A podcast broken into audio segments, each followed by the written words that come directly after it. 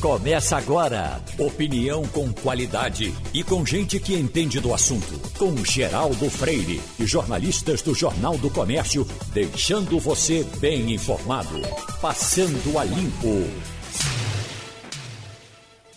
E o Passando a Limpo tem Wagner Gomes, Maria Luísa Borges e Romualdo de Souza. O Romualdo Certamente isso repercute em todo canto, acho que ninguém gosta de figurar nessas listas, mas está aqui, ó. Capitais de Espírito Santo e Pernambuco são piores para fazer negócios no Brasil, diz relatório do Banco Mundial. Então, certamente não beneficia ninguém entrar nessa lista. Eles justificam aqui a burocracia, dizendo que é isso que contribui para que a gente entre nessa relação. E ainda traz capitais mais positivas para fazer negócio. São Paulo é a principal, com 59,1 pontos. Em seguida, Belo Horizonte, 58,3. Boa Vista, lá longe, com 58,3%, Curitiba, com 57,3%, e Rio de Janeiro, com todos os seus problemas, mais 57,1%. Aí vem as piores, são Recife, 51 pontos, Vitória, 51,7, Macapá, 52,3%, Salvador, 52,3% e Belém, 52,7%. Repercute em Brasília um negócio desse, Romualdo? O que chamou a atenção é que um dos pontos é, que a análise dessa pesquisa chegou à conclusão é que o registro de propriedades e o pagamento de impostos é um dos fatores que mais dificulta a vida de quem quer investir numa cidade como essa. Ou seja, até para pagar imposto é uma dificuldade, a burocracia é generalizada, Geraldo. Ontem, o governador do, do Espírito Santo, o governador do Espírito Santo, eh, disse o seguinte: ó, oh, a questão toda é que a pesquisa foi feita a partir de abertura de empresa, pagamento de impostos, execução de contratos, obtenção de alvarás de construção, mas também precisa falar que nós, no Estado do Espírito Santo como um todo, disse Renato Casagrande, temos é, facilitado a vida de quem quer investir no Estado. Pode até ser que no Estado do Espírito Santo seja fácil, mas a pesquisa aponta que na capital, Vitória, é uma burocracia generalizada, Geraldo. Maria Luísa Borges, você que tem uma vida eh, trabalhando também, cobrindo a economia, de quantos debates você participou, quantas reportagens você fez tratando desse assunto com relação ao Recife e ouvindo cada um que passava dizer: estamos facilitando, agora chegou a hora que, que pois acontece é, é um mega desafio. E aí um desafio que cai no, no colo do prefeito João Campos, porque de fato é muito ruim você ter a pior capital para fazer negócios no país. Então ele, é, é, ele tem um bom desafio pela frente, porque de fato a gente já teve várias, várias iniciativas e que aparentemente não surtiram efeito. Porque a gente continua burocrático para abrir empresa, né? O principal critério é abertura de empresa. Então, aparentemente o Recife não facilita em nada que se abra uma empresa. Depois, obtenção de alvará de construção. Obviamente que deve haver em outras capitais é, bons exemplos que o Recife precisa aprender e seguir. Então, basicamente, é olhar para quem está bem, vendo o que é que esses, esses capitais que estão bem estão fazendo e tentar trazer a experiência para cá. Porque nenhuma, na, na, no momento econômico que a gente está, Geraldo, é loucura achar que sem estimular muito a abertura de pequenas empresas, de médias empresas, de microempresas, a gente vai conseguir sair do atoleiro. Então, se o Recife quer se firmar como uma capital que retoma sua economia, ela precisa facilitar o ambiente de negócios. E aparentemente, pelo, pelo que diz a pesquisa, o ambiente de negócio aqui não é favorável ao empreendedor. Agora, você vê a, a, as tentativas, inclusive, com, com secretários da área, com, não é, se colocou é, é, porque esse é um assunto corriqueiro. É, a... Pelo jeito está se criando cargo, está se criando projeto, está se criando programa, mas não está se ouvindo o empresariado. O que hum. é que ele precisa para que ele consiga efetivamente abrir empresas e gerar emprego? Que a gente precisa de emprego, Geraldo. O que o Recife o Brasil precisa é de emprego. E o empresário, ele não, não precisa.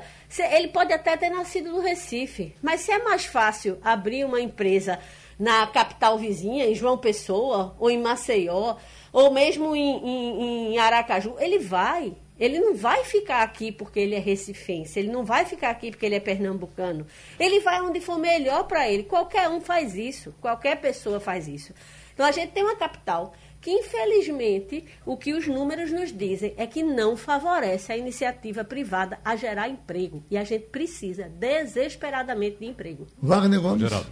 Geraldo, você que anda muito pela cidade, conhece muita gente, acredito que você até já ouviu. Se não, faça uma consulta informal com empresários aqui da cidade do estado de Pernambuco também.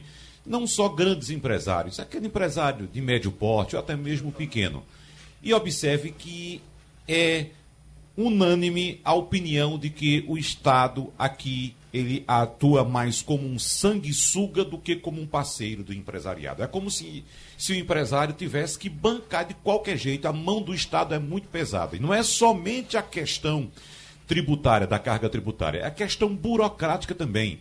Então, por onde eu passo, onde eu converso com as pessoas, com os empresários, a reclamação é geral. Eu nunca vi nenhum empresário ah, se referir ao Estado aqui como sendo um parceiro, é sempre como um sanguessuga. Agora, olhando também para a ponta de cima da tabela, a parte de cima, nesse ranking comparativo com outros países, o, e que só leva em consideração as capitais do Rio de Janeiro e São Paulo, observe só, o Brasil está em centésimo, vigésimo, quarto lugar entre 190 nações. Então, nós temos São Paulo e Rio de Janeiro como no Brasil, os locais, as capitais com melhores condições para se fazer negócios. Mas, se você comparar o Brasil com outras nações desse mesmo ranking, veja só, são 190 nações nesse ranking.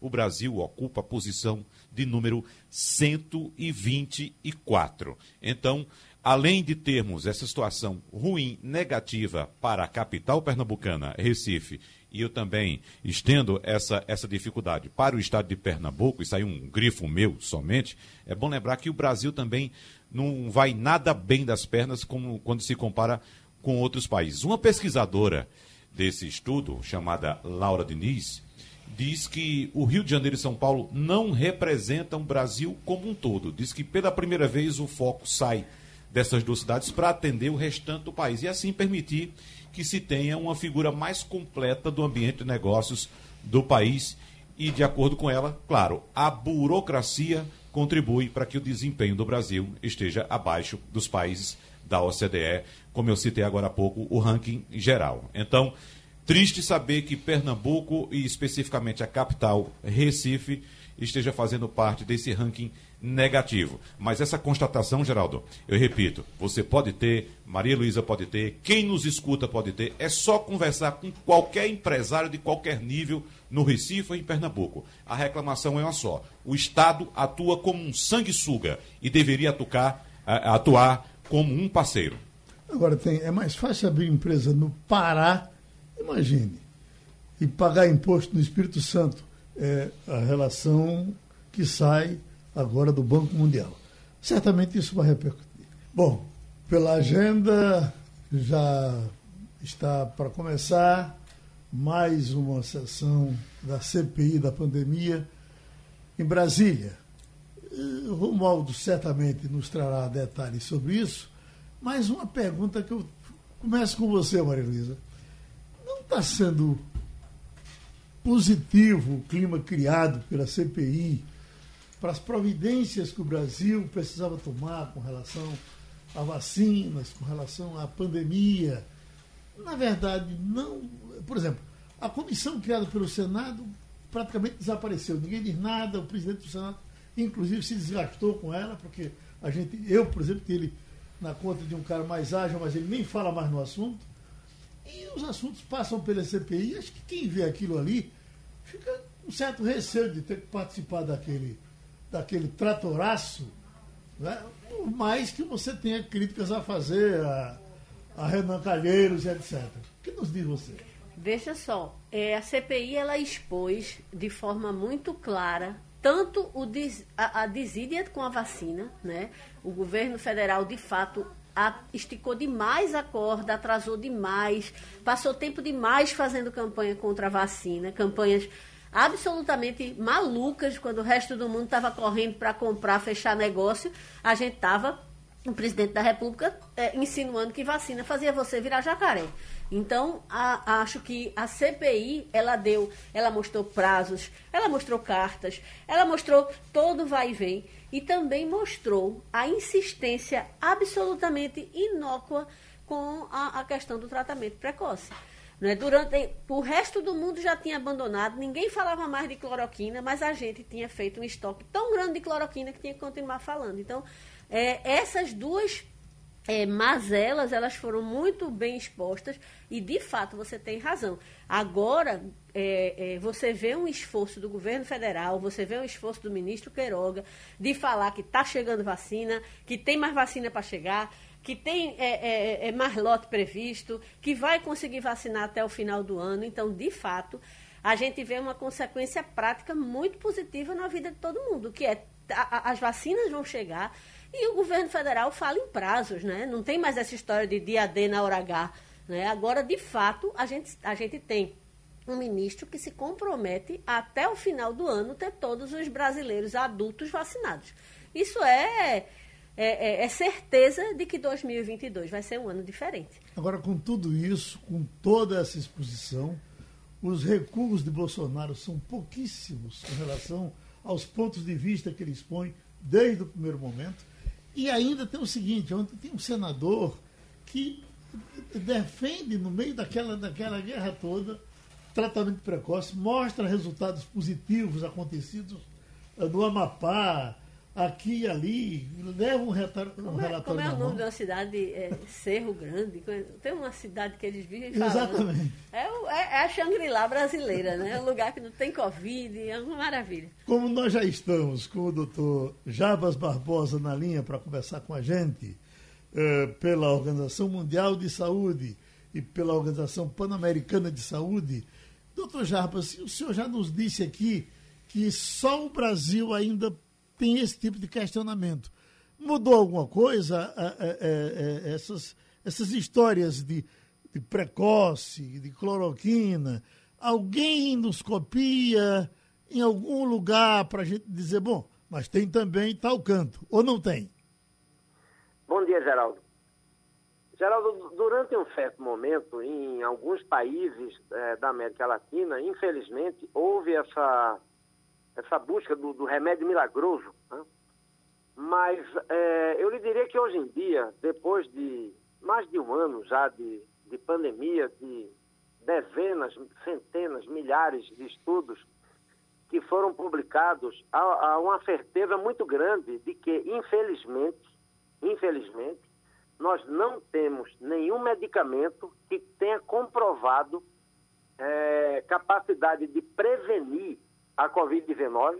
Então, quem toma algum medicamento e sai para as ruas sem máscara, achando que está protegido, é, está fazendo uma, uma, bobagem enorme, né? porque não há me medicamento que possa prevenir a infecção. E também não há nenhum medicamento que, tratado no início da, da, da, da Covid-19, é, possa diminuir a possibilidade da, daquele caso vir a se agravar.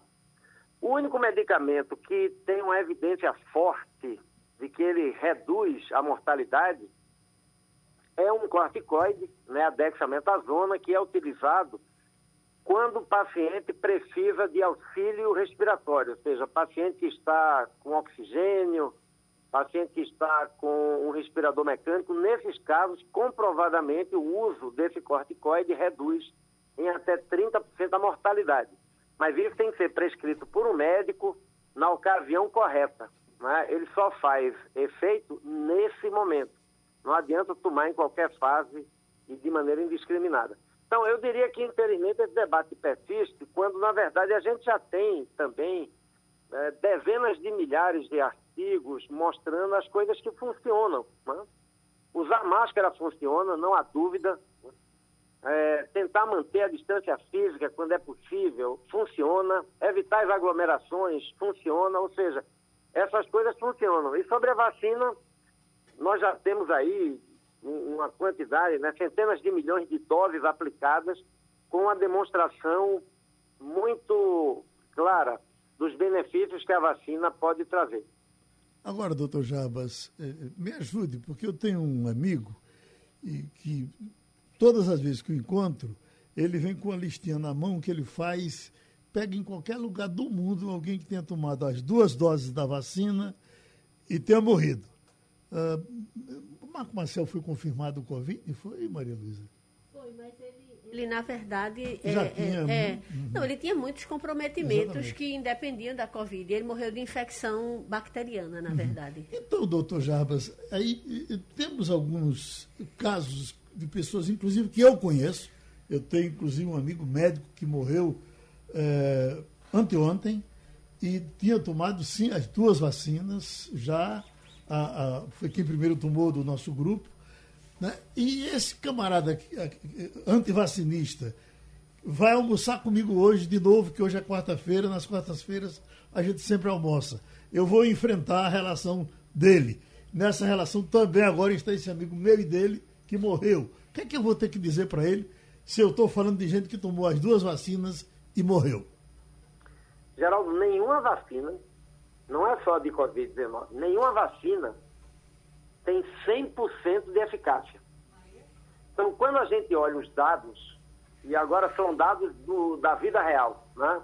pegar os dados que a Inglaterra divulgou a, agora há pouco, poucas semanas atrás.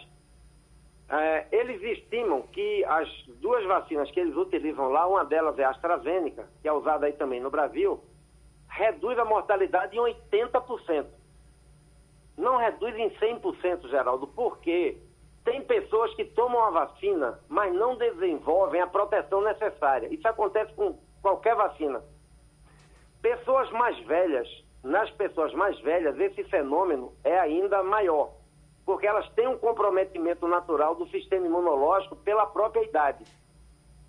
Então, você ter uma vacina que reduz 80% a mortalidade é um, um resultado excelente para é, a humanidade de uma maneira geral. Mas vai ter algumas pessoas que, infelizmente, vão tomar vacina e vão ter a doença, a forma grave e morrer. É por isso que a gente não recomenda que ninguém que tomou a vacina passe a, a desconsiderar as medidas de proteção. Porque enquanto houver transmissão aí no Recife, Olinda, em Pernambuco, no Brasil de uma maneira geral, você tem que usar máscara, tem que evitar aglomerações, tem que ter todos os cuidados. Porque quando você toma essa vacina, você não sabe se você está no, no, no grupo dos que estarão protegidos completamente ou num grupo pequeno, muito pequeno, mas que existe que não estarão. Então não é nenhuma, nenhuma prova isso de que a vacina não funciona. Isso confirma o que a gente sabe a vacina não funciona 100% das pessoas. Mas uma vacina que reduz 80% a mortalidade, Geraldo, para a gente fazer uma ideia, é, se a gente tivesse a população do Brasil vacinada, em vez de ter as 4 mil mortes diárias que a gente chegou a ter, a gente teria só 800 mortes. E 3.200 vidas seriam salvas por dia. Reino Unido já fez essa conta de quantas vidas salvou né, com as vacinas. Já salvou mais de 40 mil vidas com a vacina. Então, o argumento desse seu amigo, ele primeiro precisa olhar o que são os fatos que a ciência explica. Né? Não, ninguém diz que a vacina é, vai evitar 100%. Mas 80%, Geraldo, aqui para nós é uma chance tremenda, né? Uhum. Se você tivesse a chance de ganhar 80% de chance de ganhar na loteria, você jogava todo dia. ah, Doutor então... Jabas, agora no meu caso, que tomei as duas doses e que fiz aquele teste pós-vacina e deu que eu estou com 97% de anticorpos. Eu posso chutar o pau da barraca? Pode não, Geraldo, porque esses testes de anticorpos, eles têm uma capacidade limitada de indicar exatamente como é que está o seu sistema imunológico. Porque apenas exames mais sofisticados, que são feitos em laboratório, exatamente para acompanhar a duração da imunidade, é que conseguem dizer se você está mesmo protegido. É provável que você esteja, mas na dúvida, com a doença grave como essa, continue tomando seus cuidados. Maria Luísa? Doutor Jarbas, muito obrigada por estar aqui de novo com a gente, esclarecendo, trazendo todo esse seu conhecimento é, é, global né, da situação da pandemia. Eu queria só dar um argumento para Geraldo usar com o amigo dele, antes da minha pergunta. Eu, há uma semana, tive no meu cardiologista e ele me disse que há seis meses atrás ele amanhecia todo dia procurando pelo zap quem tinha morrido, da, dos amigos dos colegas de trabalho, ele disse: não tinha um dia na semana que você não amanhecesse e descobrisse que um médico morreu, uma enfermeira morreu, um técnico de enfermagem morreu, algum motorista de ambulância morreu. E ele disse que isso acabou. Então, essa angústia que ele vivia na virada do ano, de ter a cada momento estar tá sendo surpreendido por uma notícia é, é, ruim, trágica de alguém próximo que se foi, ele disse que isso passou. Então, é, é uma prova, digamos assim, é, é, empírica, né, da, da, da, da, disso que o senhor está falando, mas é um bom argumento para Geraldo levar para o amigo só, dele. Só para somar, Maria Luísa, doutor Cláudio Lacerda, que tem acertado muito nas informações que tem passado para a gente, mesmo chamando a atenção de que não é infectologista, não é da área, é cirurgião, mas ele manda dizer aqui, ó, diminuem casos em todos os hospitais privados do Recife. E muito. Acho que a mortalidade vem a reboque. Acho que a redução de mortalidade pode ocorrer muito em breve uhum. aqui no nosso estado. É, é, pois é. Se você quiser, eu passo o nome do meu cardiologista para você uhum. dar nome, sobrenome e dizer que é um depoimento é, real de uma pessoa que é, é, viveu dentro de UTI durante todo o período da Covid, está dentro de UTI ainda, tudo mais. Mas, doutor Jarbas, minha pergunta, eu tenho tantas perguntas, mas vou deixar para meus colegas também, algumas assim, vou deixar das variantes para os demais. O senhor falou muito de vacina, e uma dúvida que eu já ouvi de mais de uma pessoa. Alguém que já tomou uma determinada vacina pode mais para frente, havendo disponibilidade, ser vacinado novamente com outra tecnologia é, de imunização? Bom dia, Maria Luísa. É, primeiro, sobre ainda a questão da mortalidade, já tem dados do Brasil sobre isso. Já tem estudos no Brasil demonstrando que entre os grupos vacinados, né, infelizmente só aquelas pessoas mais velhas, e é bom lembrar que uma dose só não protege, a pessoa tem que tomar as duas doses completas. É, a, o número de casos é, graves que vão se internar em hospitais, o número de pessoas que morrem nesses grupos etários já está em redução no Brasil, o que é outra prova. Né? Também, se é que a gente precisa estar gerando prova todo dia, porque aqui nos Estados Unidos, na Europa, que começaram a vacinar antes do que o Brasil, esses dados já estão publicados em revistas, né, em revistas sérias, em revistas científicas.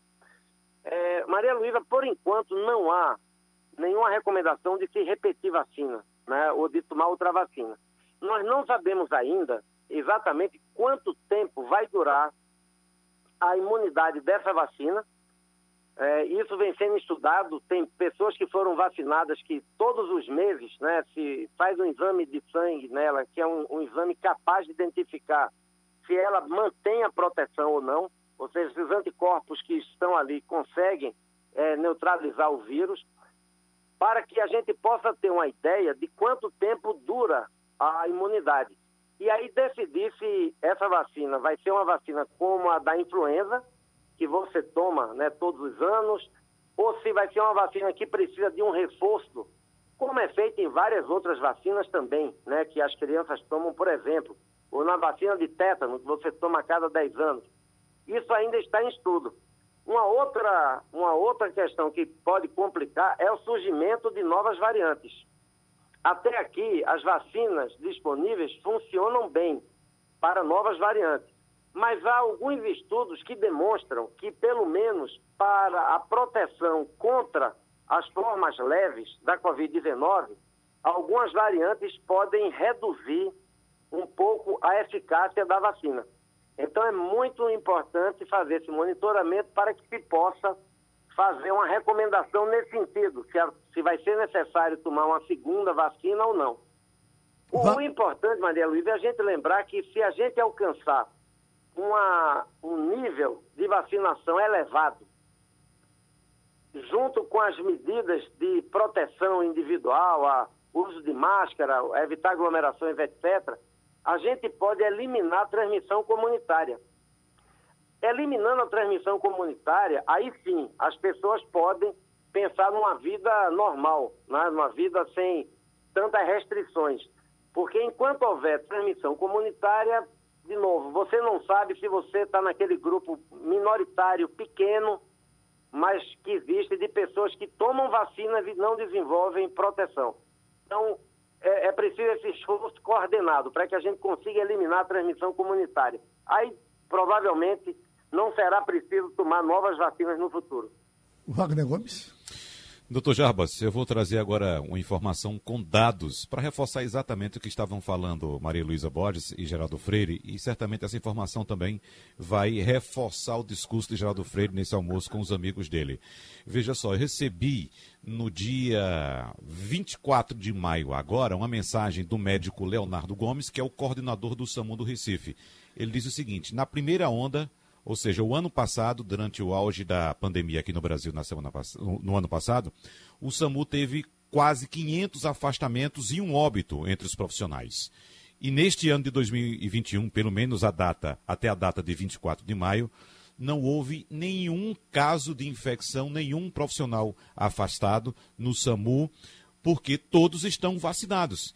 E segundo ele, 90% foram vacinados com Coronavac e 10% dos profissionais do SAMU com AstraZeneca. Então, como o senhor bem relatou, a, a, vacina pode ter uma resposta imunológica um pouco mais demorada no público mais idoso, mas como a gente entende que o público do SAMU, os trabalhadores do SAMU, têm outra faixa de idade mais baixa, eles tiveram uma resposta bem melhor agora apresentando essa imunidade de praticamente 100%, né, já que nenhum foi infectado depois da vacinação. Mas por falar na vacina, doutor Jarbas, a, o Butantan, o Instituto Butantan, afirmou que vai enviar à Anvisa documentação que autorizou o uso da Coronavac em crianças a partir de 3 anos de idade na China. O diretor do Instituto Butantan, Dr. Dimas Covas, Covas, disse que é, mesmo que a Anvisa aprove, cabe, evidentemente, ao Ministério da Saúde determinar o público da vacinação. Eu faço essa colocação e trago esse assunto para o senhor, doutor Jarbas, porque a gente vem acompanhando que é, o número maior de internados em enfermarias de Covid e UTIs no Brasil neste momento é o público mais jovem, ou seja, na casa dos 30 até os 59 anos, mostrando também corroborando com o que estamos falando aqui, que a eficácia da vacina, da vacina é latente porque o público idoso simplesmente diminuiu drasticamente os casos, os números de infecção, de internações em enfermarias e UTIs. Eu pergunto ao senhor, já é hora de o Brasil, observando essas condições, de que, por exemplo, estamos agora vacinando esse público exatamente entre 40 e 60 anos, esse público deve reduzir também o número de internações, já é hora de o Brasil pensar também em adolescentes e crianças para vacinação?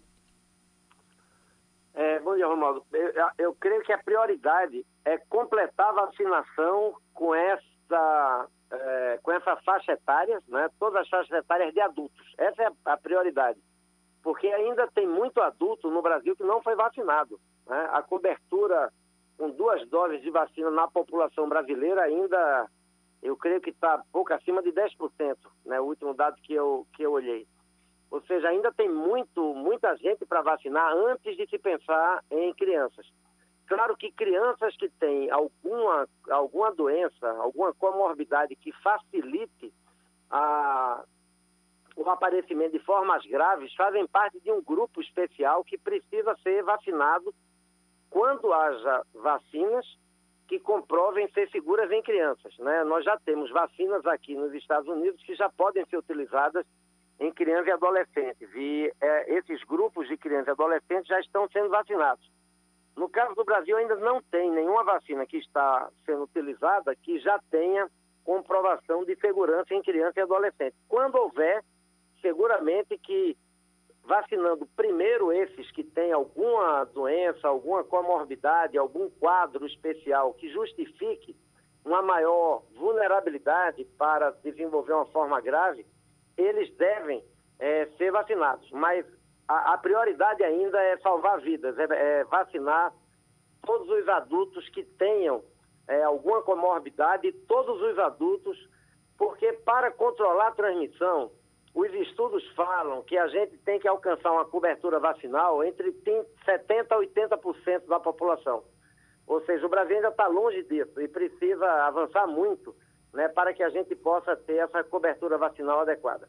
O doutor Jarbas, o que me dizem aqui é que uh, esses exames que a gente faz e detecta imunidade de anticorpos, eles têm pouca eficiência, talvez até seja mais para gastar dinheiro, tem até alguns médicos que não recomendam, porque a gente não sabe é, é, descobrir a imunidade celular. Eu queria que o senhor nos, me tirasse essa dúvida. O que é imunidade de anticorpos e imunidade celular, se o senhor entendeu a minha pergunta? Entendi, Geraldo. Eu concordo que não há nenhuma necessidade de se fazer teste depois de tomar a vacina. Eu tomei minha vacina aqui em março, eu acho. Nunca fiz nenhum teste depois porque o, esses testes comuns de, de, ah, de anticorpos que a, as pessoas fazem não são específicos.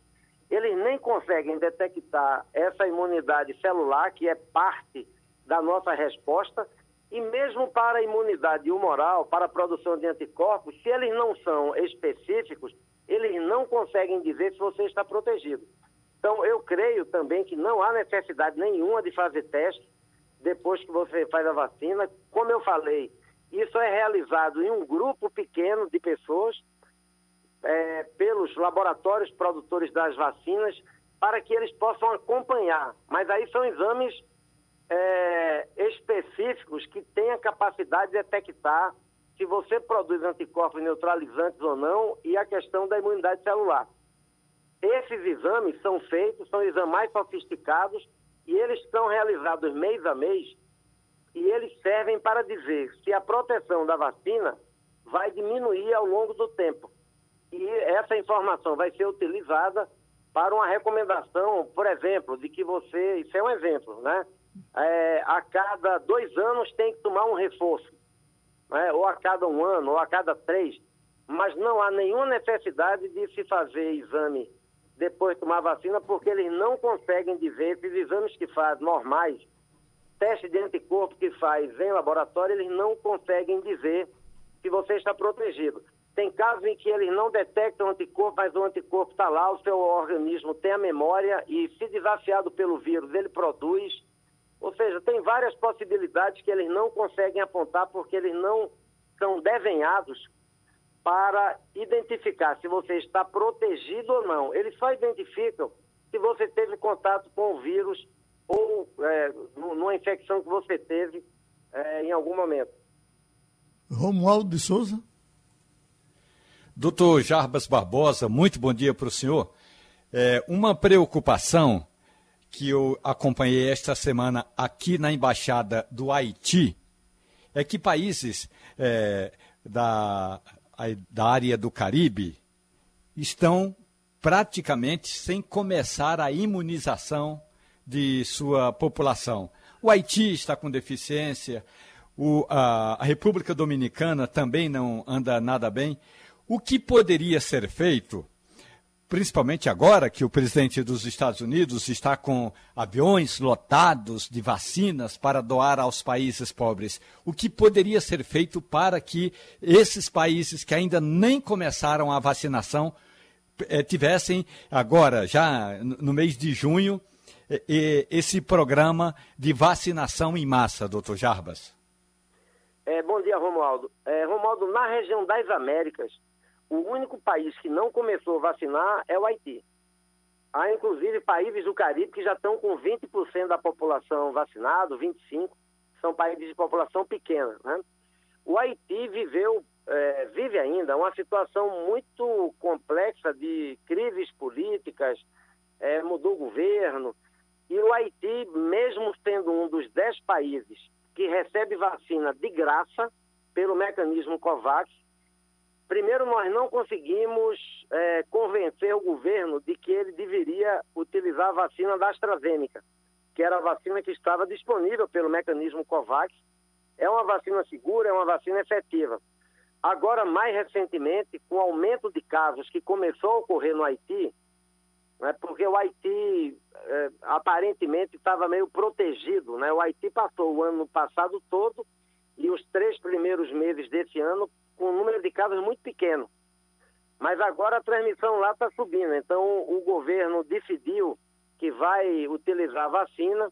Nós estamos tanto com o mecanismo COVAX buscando a mobilização é, de doses para o Haiti. Né? O, foi dado prioridade ao Haiti, porque é o único país das Américas que não começou a usar a vacina, dos que participam do mecanismo COVAX. Só tem ele que não, que não recebeu ainda, porque o governo tinha dúvidas se receberia ou não. E estamos também trabalhando com o governo americano. O governo montou uma força-tarefa que nós da OPAS participamos. Estamos com reuniões aí diárias com, com o governo americano para ver a logística de distribuição das vacinas para os países que vão receber doações. E o Haiti também aí é uma prioridade. Né? Eu creio que é necessário uma, um apoio pela fragilidade que tem o país mas é, o Haiti já deveria, na verdade, ter começado a vacinar alguns meses atrás. Deixa eu fechar a nossa conversa, doutor Jarbas, mesmo sabendo que todo mundo quer mais perguntas, mas o senhor tem um tempo limitado. É, com relação à Coronavac, é a vacina mais aplicada aqui é, é, no Brasil.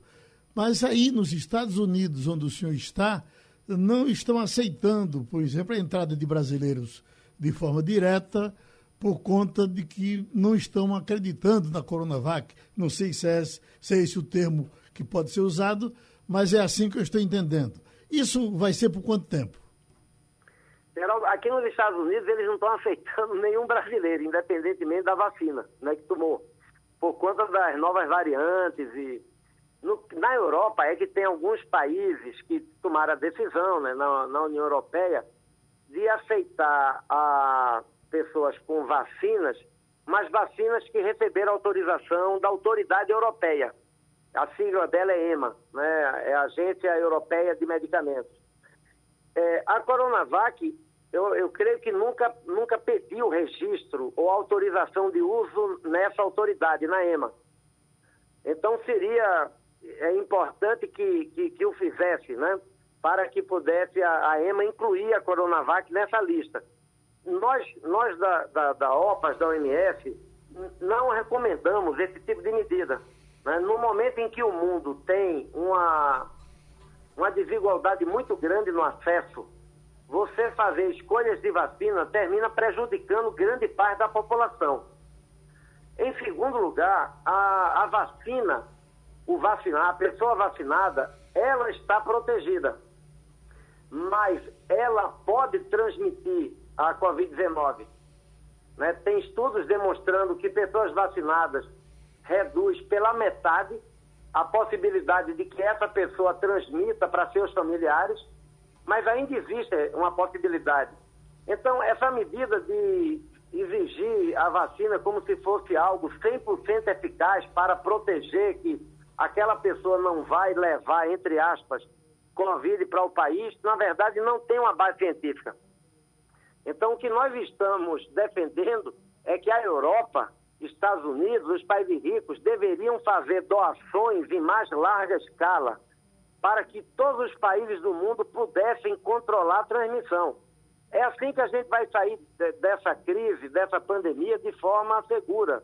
Né? Se a gente conseguir eliminar a transmissão e que a gente possa ter viagens, negócios, turismo acontecendo de novo, de maneira natural, sem risco de novos surtos. Doutor Jarbas, eu vou pedir um pouquinho mais de seu tempo, uma dúvida de um ouvinte que tomou a Coronavac primeira dose e na cidade onde ela mora não consegue é, se candidatar para tomar a segunda. Ela quer saber o que é que ela faz. E eu tenho uma segunda dúvida minha. A gente falou muito de vacina, mas a gente não falou de variantes. Eu queria saber do senhor como é que está pelo mundo a questão das variantes, especificamente no Brasil, onde a P1 parece ter se tornado a principal preocupação das autoridades sanitárias. É, não, obrigado pela pergunta, Maria Luísa. É, em relação ao ouvinte, essa ouvinte, eu creio que ela tem que comunicar-se imediatamente com a Secretaria de Saúde da cidade dela. É, é importante tomar a segunda dose, né? eu diria que é fundamental. A proteção que é conferida pela primeira dose não é alta. Essa proteção só alcança esses níveis que a gente fala, 80% de proteção contra formas graves, hospitalizações, quando a pessoa completa o esquema, tomando a segunda dose. Então é muito importante que ela tome, é muito importante que a secretaria do município é, se coordene com o Estado para que a, essa pessoa possa receber a segunda dose, senão ela não está protegida. É, em relação às novas variantes, é uma preocupação. Até aqui, as novas variantes, Maria Luísa, elas podem ser prevenidas da mesma maneira que a gente previne o vírus original. O uso de máscaras é eficaz contra o vírus original e contra as novas variantes. É, evitar aglomerações é eficaz contra o vírus original e contra as novas variantes. Então, a melhor maneira de responder a essa preocupação das novas variantes é manter as medidas de proteção. O, o, Brasil tem monitorado as novas variantes, a gente da OPAS coordena uma rede de 21 laboratórios na região que fazem sequenciamento genético, porque essas novas variantes até aqui, elas não alteraram tanto o vírus que fizeram, por exemplo, que as vacinas perdessem sua eficácia. Mas isso pode ocorrer no futuro. Isso acontece completamente ao acaso.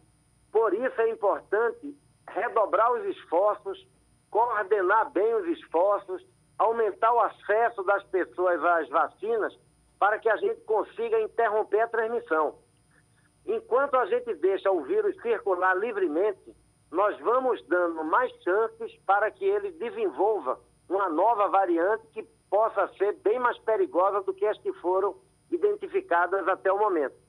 Então, é um motivo de preocupação mas os estudos que nós temos até agora mostram que as vacinas continuam eficazes para essas novas variantes. A, a que foi identificada no Reino Unido, a que foi identificada no Brasil, a que foi identificada na África do Sul e a que foi identificada na Índia.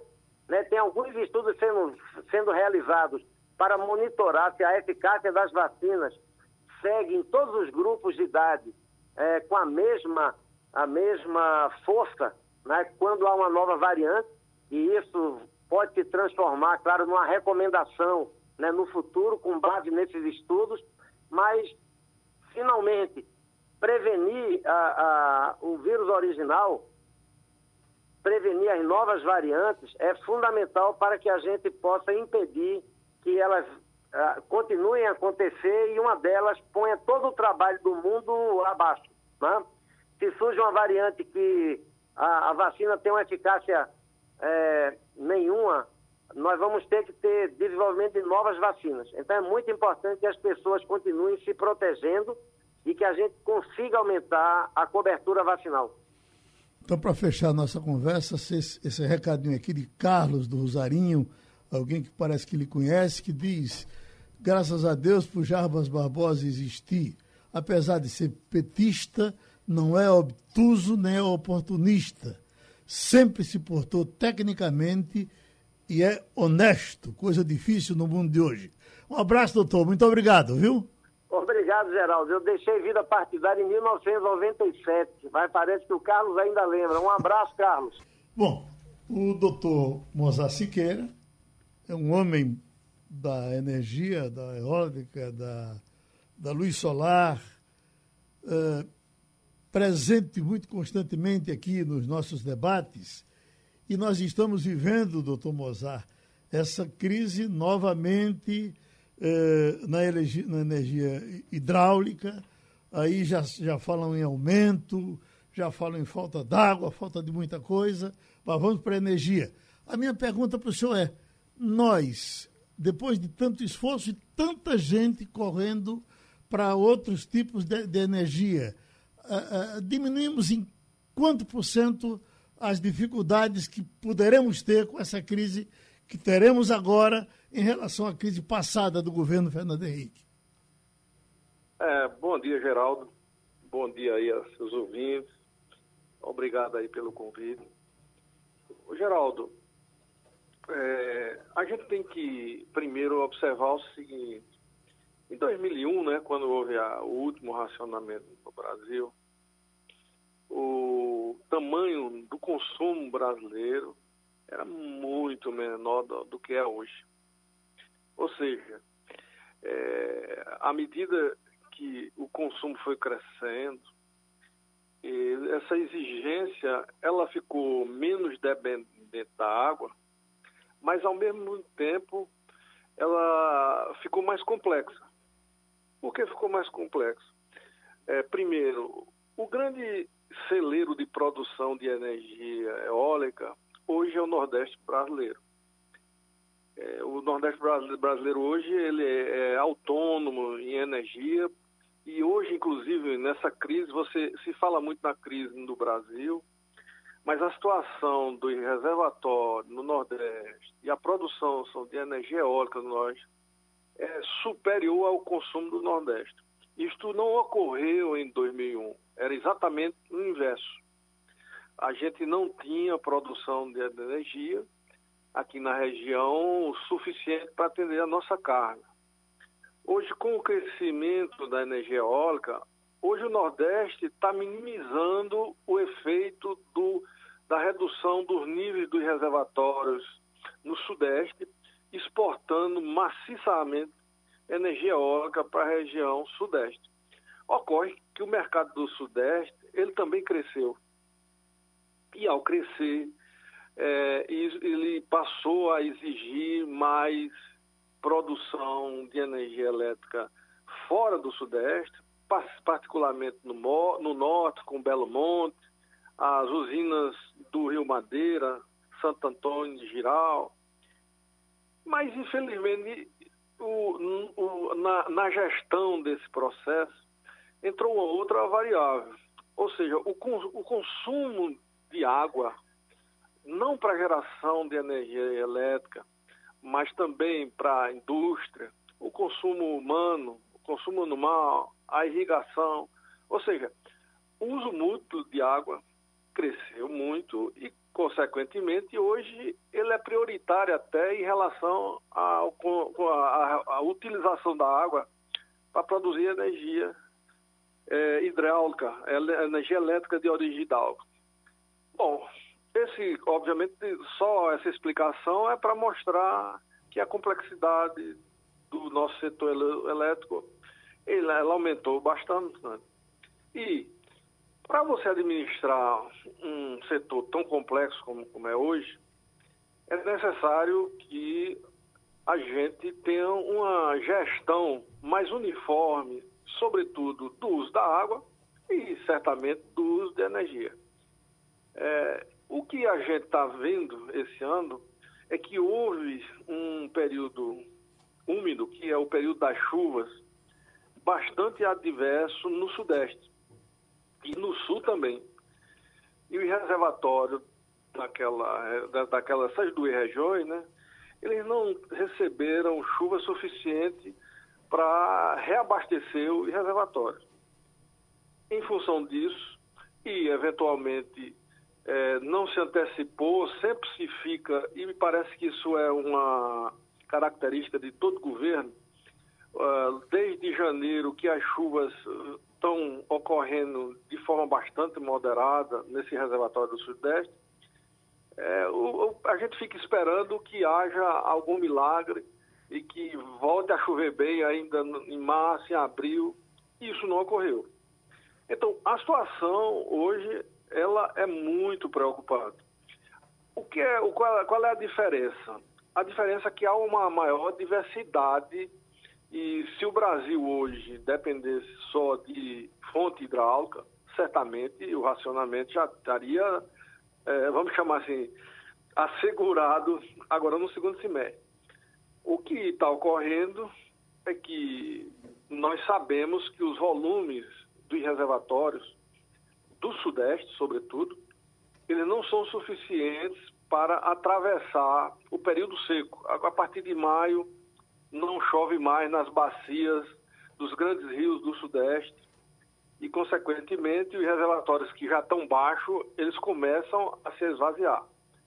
E, então, há uma necessidade, em função dessa situação, o consumo, ele retomou, esse ano nós não tivemos um consumo do, como no ano passado, que devido a, ao início da pandemia, em abril e maio, o consumo caiu muito. Esse ano não ocorreu isso. E nós estamos aí correndo o risco, num primeiro momento, de ter corte de carga. O que é que significa? É, dos períodos de, de tarde, quando os ar-condicionados, quando o verão começar, começar a exigir, juntamente com a indústria e o aquecimento do comércio, energia pode não ter potência suficiente para atender a carga. E é por isso que o governo está se mobilizando aí, é, sobretudo para editar uma medida provisória, porque com a, a, organização do Brasil, com a Agência Nacional de Água, com o, o IBAMA, ICMBio, ONS, a, a, a disputa pelo uso da água, ela vai ocorrer porque vai faltar água, é, pelo menos em abundância, para produzir energia, para atender o consumo humano, para atender a irrigação, para o transporte fluvial. Ou seja, tem todo um processo aí que ele precisa ter uma organização para esses órgãos não estarem disputando de quem é a prioridade. Então, é uma situação preocupante. É uma forma de você reduzir o consumo é pelo aumento de preço da energia. Então, a, o, a ANEL está aumentando o preço da energia para a população consumir menos e tentar preservar o máximo possível o reservatório e torcer né, para que a partir de outubro, novembro desse ano, volte a chover nas cabeceiras dos rios, sobretudo do Sudeste. Maria Luísa? Então, é, não sei se foi muito longo, mas. Doutor Mozart, é, o senhor falou aí sobre corte de, de carga. É, de fato, ontem, na declaração feita pelo Operador Nacional do Sistema Elétrico, é, é ficou. Ou, eu entendi que havia uma garantia de que racionamento, como nós já vivenciamos, é, é, o, o governo não pretende fazer. Então, é, não haveria o, o, o racionamento é, no, no, termo de é, desligamento, alguma coisa desse tipo. Mas qual é a diferença entre um racionamento e um possível corte de carga, como o senhor está explicando, que pode vir a acontecer? Olhe, é, eu, eu, vou tentar explicar, obviamente, para um ouvinte aí da rádio. É, o, o que é que ocorre muitas vezes, por exemplo, aqui no Nordeste é um pouco parecido. Quando, no, no período, sobretudo quando terminando agora o período de frio nosso aqui do Nordeste, né, vem aí o verão, as temperaturas aumentam e a tendência é que você tenha um aumento do consumo é, de energia no período da tarde e, e no finalzinho, quando começa a entrar a iluminação pública. Então, isso se, é como se você precisasse de muita potência. O que é que ocorre quando os reservatórios começam a se reduzirem? A altura dos reservatórios, energia é quantidade de água multiplicado por altura do reservatório. Os reservatórios vão baixando. Então, a potência das turbinas vão diminuindo para a mesma quantidade de água, porque a altura do reservatório vai baixando. Um exemplo disso é o que ocorreu aqui em 2017 em Sobradinho.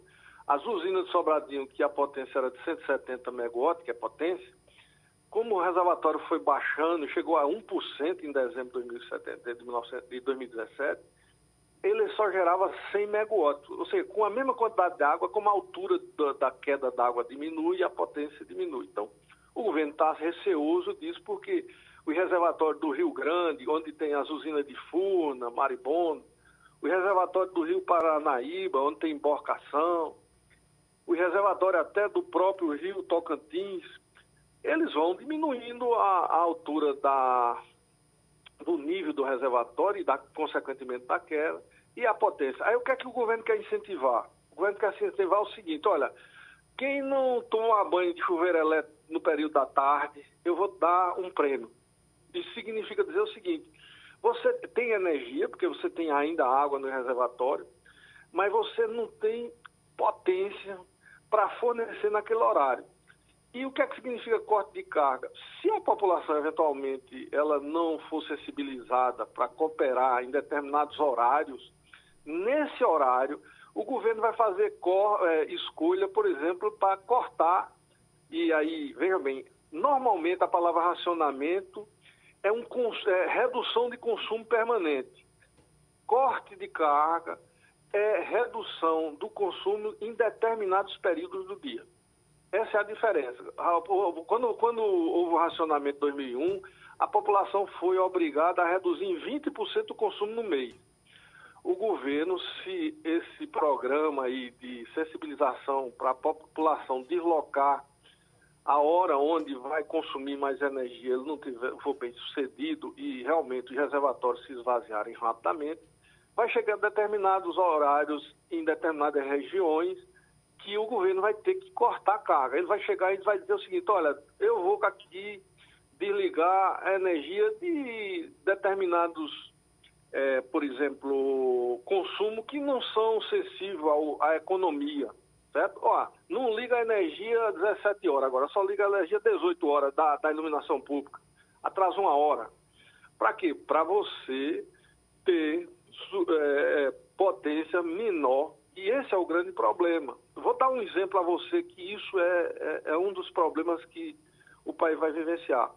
A usina de Belo Monte, que é uma usina que tem uma potência disponível em março e abril de 11 megawatts, lá eles não têm reservatório. Aí a vazão do rio desaparece praticamente em setembro, outubro. Então você pega essa usina, mesmo em períodos normais. Então saiu 11 mil megawatts lá de, de, de Belo Monte.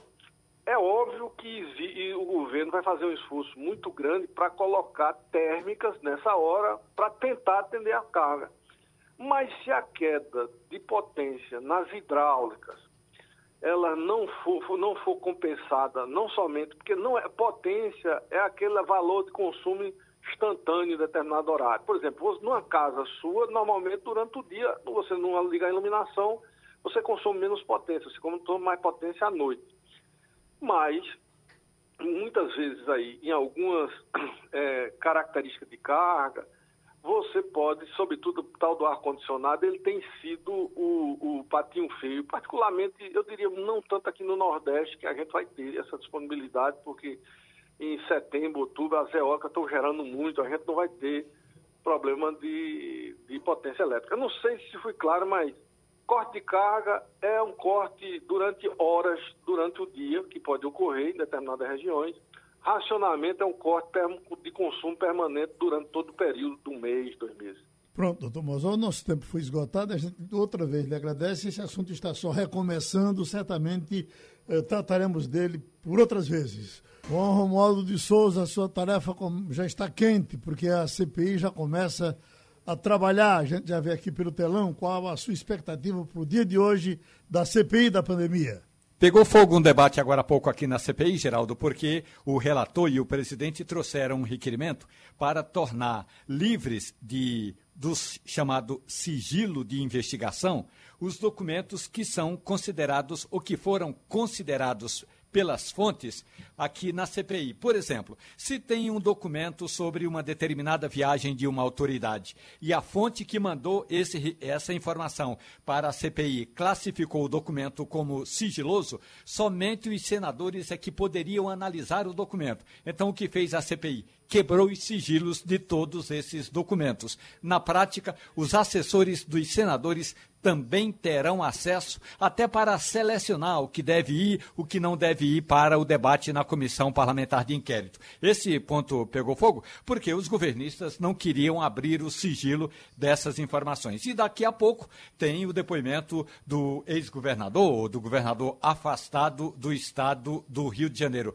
Wilson Witzel chega aqui na CPI é, trazendo debaixo do braço, Geraldo, um habeas corpus que foi concedido pelo ministro Nunes Marques do Supremo Tribunal Federal. Ele até nem precisaria vir, mas veio. Veio, pode ficar calado se quiser, não precisa responder às perguntas, até porque se ele responder a alguma pergunta, poderá criar prova contra si, lembrando que Witzel é réu por decisão é, de uma das turmas do Superior Tribunal de Justiça por corrupção passiva e lavagem de dinheiro, Geraldo. Wagner, você, você, visibiliza alguma contribuição uh, uh, desse governador ou ex-governador uh, na CPI? Geraldo, Witzel não vai responder a perguntas que tiverem relação com os fatos pelos quais é investigado perante a Justiça em relação ao período em que ele foi governador do Rio de Janeiro. Mas eu estou muito curioso para acompanhar esse depoimento, Geraldo, porque o Wilson Witzel chega a essa CPI bastante magoado, como sabemos.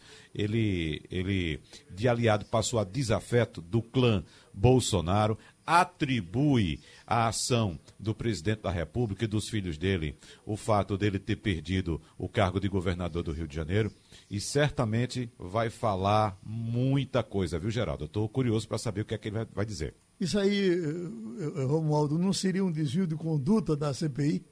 Não, Geraldo, porque olha só, a CPI está investigando o repasse de verbas públicas para os governos estaduais. Boa parte do dinheiro que saiu do Ministério da Saúde para o Rio de Janeiro foi empregada, foi usada na gestão de Wilson Witzel. Assim como outros governadores também deverão comparecer aqui à CPI, entre eles o governador do Piauí, o Elton Dias, uh, e a gente já sabe, né, na semana passada teve aquele habeas corpus em favor do governador do, Amaz do, do Amazonas, Wilson Lima. Portanto, é, Witzel é apenas um dos nove governadores é, que receberam recursos o ano passado do Ministério da Saúde e teria ele, o Witzel, lá no Rio de Janeiro, é, desviado o dinheiro segundo as investigações. E terminou o Passando a Limpo. Você ouviu opinião com qualidade e com gente que entende do assunto. Passando a Limpo.